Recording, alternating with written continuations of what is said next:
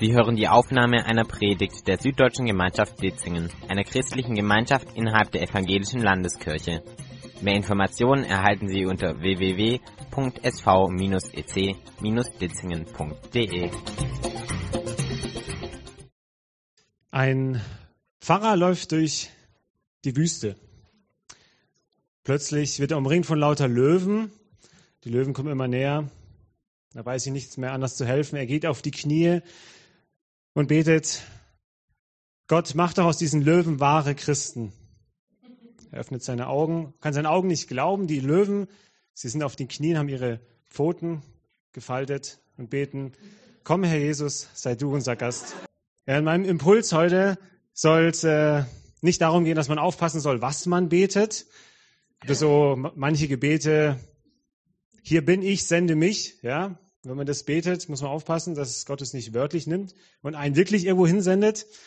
Nee, im, im Impuls von heute geht es darum, äh, geht es auch um, um Essen, um Gemeinschaft, aber um fröhlichen Anlass. Besser gesagt, um ein Fest. Und ich nehme euch damit in die Geschichte, und zwar im Lukas-Evangelium. Nehme ich euch mal mit hinein. Danach verließ Jesus das Haus. Da sah er einen Zollernehmer mit Namen Levi. Der saß an seiner Zollstation.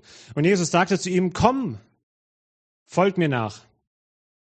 Da ließ Levi alles zurück, stand auf und folgte ihm. Später gab Levi in seinem Haus ein großes Festessen für Jesus. Viele Zolleinnehmer und andere Gäste aßen mit ihnen. Ich finde, es passt richtig gut, auch so zu diesem Einjährigen. Deswegen habe ich diesen Text auch ausgesucht, weil da geht es um ein Fest, um äh, ja, etwas zu feiern. Es geht um Freude.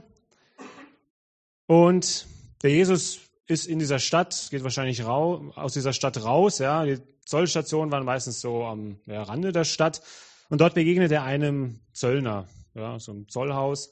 Und die Zöllner damals ja, waren nicht so die beliebten Leute, haben sie mit den Römern, mit den Feinden, mit den Besatzern kooperiert. Deswegen waren sie schon erstens verhasst im eigenen, äh, von, den, von der eigenen Bevölkerung. Und dann haben die meisten Zöllner noch ein bisschen, ja, noch höhere Zölle so für sich verlangt und galten so als Betrüger, als Verräter. Und jetzt geht Jesus zu einem dieser Zolleinnehmer namens Levi und sagt zu ihm, folge mir nach. Und was macht Levi? Er nimmt ihn tatsächlich wörtlich, ja, er lässt alles zurück und folgt ihm nach.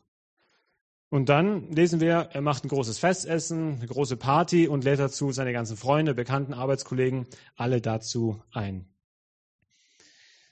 Ja, heute soll es um drei Punkte gehen, und zwar um den Kopf, das Herz und die Hand. Und wir fangen mit dem Kopf an. Was ist wohl im Kopf von Levi so abgegangen? Ja, da kommt Jesus vorbei, hat ihn bestimmt gekannt, damals, in der damaligen Zeit eine, schon wie so ein Superstar. Ja, viele Leute sind Jesus nachgelaufen. Vielleicht hat er ihn schon von Weitem gesehen. Und dann kommt er immer näher, immer näher. Auf einmal steht er vor ihm.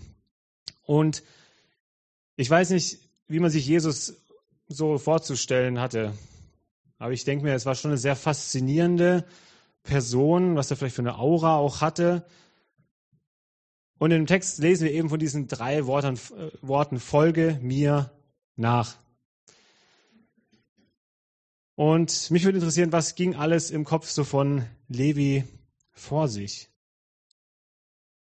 Jetzt ist vielleicht endlich einer, der so eine Hoffnung, der mir so eine Hoffnung macht, vielleicht auf eine Hoffnung auf irgendwie ein erfülltes Leben, das Leben war wahrscheinlich gut für ihn. Er hatte viel Geld, hatte auch seine Freunde bestimmt, die ja auch so in seinem äh, Business unterwegs waren. Aber irgendwie begegnet er Gott und irgendwie Gott in seiner Gemeinschaft und er hat irgendwie so einen Wunsch, einen Wunsch nach mehr, einen Wunsch nach Hoffnung. Wir leben heute auch in einer Zeit, die gerade auch für junge Leute irgendwie total hoffnungslos ist. Ja, die, die Welt wird irgendwie untergehen, wenn wir diese äh, bestimmten ähm, Gradziele nicht hinkriegen, wenn wir nicht weiterhin äh, CO2 rauspusten. Äh, die Rente in Deutschland, äh, es gibt viel zu wenig äh, Kinder, die geboren werden, um die ganze Arbeit zu machen. Kriege in der Welt. Also ich, ich weiß nicht, ob ihr, ihr sagt so, boah, cool, hey, die nächsten 50 Jahre, die werden richtig super, hey, wir werden so viel gestalten, es wird richtig cool werden. Ich glaube, es ist schon so eine, auch in der Gesellschaft so eine Hoffnungslosigkeit, vielleicht sogar noch, ja, ich weiß nicht, wie es im letzten Jahrhundert war. Das war ja auch erster, zweiter Weltkrieg, dann mit diesem äh, dritten Weltkrieg, der die ganze Zeit so vor der Tür stand. Aber ich glaube, die Leute waren doch irgendwie noch hoffnungsvoller. Aber auf alle Fälle der Levi, er bekommt vielleicht so ein Stückchen Hoffnung, spürt er vielleicht. Und auch so eine Freiheit. Und er sieht vielleicht das erste Mal in seinem Leben so eine Liebe. Liebe durch die Augen von Jesus und der ihm so einen riesen Liebesvorschuss gibt. Ja, was hat er denn zu bieten? Er kennt ihn doch nicht mal. Und jetzt guckt er ihn an und nicht mit einem verächtlichen Blick, sondern mit einem Blick, der irgendwie bis ins Herz vordringt. Wo er, wo er irgendwie vielleicht spürt, der, dieser Jesus kann, dieser Gott kann in mein Herz hineinschauen. Und kleiner Spoiler, Weihnachten steht vor der Tür und Gott ist vor 2000 Jahren, Jesus ist Mensch geworden. Ich finde, eines der größten Liebesbeweise, er stirbt unschuldig am Kreuz für uns Menschen, weil er dadurch eben wieder Gemeinschaft mit uns Menschen haben kann. Ich finde, größere Liebesbeweis gibt es nicht. Und vielleicht spürt der Levi so ein Stückchen von dieser Liebe. Und es geht eben nicht nur ins Ohr rein und wieder raus, oder diese Gedanken gehen ins Ohr rein und dann wieder da raus, sondern sie rutschen ins Herz hinunter. Und es entsteht vielleicht so eine Freude, so eine Hoffnung, so eine, so auf, auf etwas, was irgendwie mehr ist, auf so eine Sehnsucht, die irgendwie hatte, aber die noch nie so richtig gestillt wurde.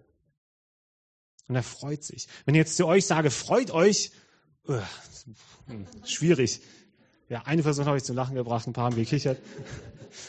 Aber es ist, es, eine Freude braucht immer irgendeinen Grund. Und Jesus war in diesem Fall die Freude, diese Gemeinschaft, was auch immer passiert ist. Und der Levi ist voller Hoffnung, voller Freude und will diese Freude weiterbringen, will andere Leute anstecken und jetzt kommt die Hand. Also jetzt habe ich das Herz relativ schnell gemacht, also Kopf, Herz und jetzt kommt die Hand. Es muss nämlich praktisch werden. Ja? Er geht hin und lädt Leute ein. Ja? Vielleicht zerrt er sie auch. Er will ein Fest essen, macht ein richtiges Fest. Ja? Luftballons müssen aufgepustet werden, äh, Kuchen wird gebacken, der Tisch wird geschmückt und vielleicht kündigt er seinen Job, vielleicht auch nicht diese Begegnung, die verändert sein ganzes Handeln, sein ganzes Leben. Ja, ein Jahr Apotheke. Da wurde auch richtig viel gewurschtelt, ja. Da war die Hand auch gefragt. Und bei diesem ganzen Tun und Machen, was Schönes, ist immer so die Frage, wieder so zurück zum, übers, vom, wieder von der Hand zurück ins Herz, in den Kopf. Ist das, was ich eigentlich mache, noch richtig? Ist es eigentlich noch, ja, der Wille Gottes, hat sich das Gott vorgestellt, nicht nur in der Apotheke, sondern auch in all den anderen Bereichen ja, unseres Lebens. Der trifft es auch zu.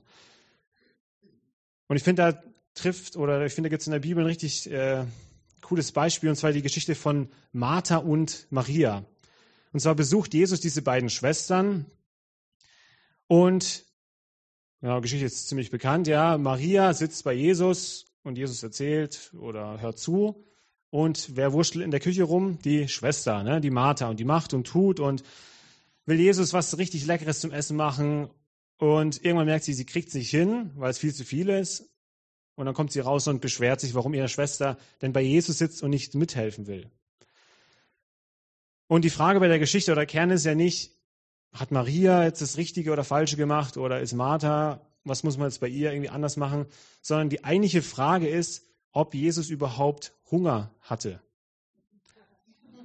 Also hatte Jesus überhaupt Hunger? Weil wenn Jesus gar keinen Hunger gehabt hätte, dann wäre das zwar voll nett gewesen, aber total unnötig, was Martha macht. Und so ist es immer ja, wichtig, dass wir vielleicht aus unserem Hamsterrad ja, nur wieder rauskommen und uns fragen, was ist was ich eigentlich, was mache ich eigentlich? Ist es eigentlich noch richtig, was ich mache, dass ich mich wieder so zurückbesinne auf mein Herz und auf meinen Kopf, ja? Was hat mir Gott vielleicht für, ein, für eine Vision gegeben? Das kann die Apotheke sein, was für ein Traum. Das kann die Apotheke sein, aber auch in eurem, ja, in einer anderen Gemeinarbeit oder an die Orte, wo euch Gott hingestellt hat. Und ich finde, aus dem Hamsterrad rauszugehen, ist finde ich relativ schwierig, ja, weil der Alltag ist so voll. Mir hilft es, es ist auch Typsache, mir hilft es, wenn ich zwei, drei Stunden einfach mal weggehe, raus aus der Stadt, aus diesem ganzen Trubel, vielleicht mal in den Wald gehe, ja, wo mal so ein bisschen Ruhe ist, weil ich erlebe Ruhe irgendwie so ganz wenig. Vielleicht ist es bei dir auch was ganz anderes, aber wenn ich in den Wald gehe, dann fahre ich erstmal runter, dann vergesse ich irgendwie mein ganzes, äh, mein, meinen ganzen Alltag und diese Ruhe ist ganz schön schwer auszuhalten, aber irgendwann fängt man dann an, auch im Gespräch mit Gott zu fragen, ja, ist das, was ich tue, überhaupt denn noch deine Sache? Oder wurschtel ich gerade einfach nur irgendwie so vor mich hin? Was ist eigentlich das Wichtige und was ist nicht das Wichtige? Ja, Kopf, Herz und Hand, ja, die Geschichte von Levi, die kann uns heute ja, ermutigen. Was ist mein Motor? Bin ich mit dem Herzen noch dabei und was folgt vielleicht auch aus Taten ganz praktisch daraus? Ich möchte noch mit uns beten.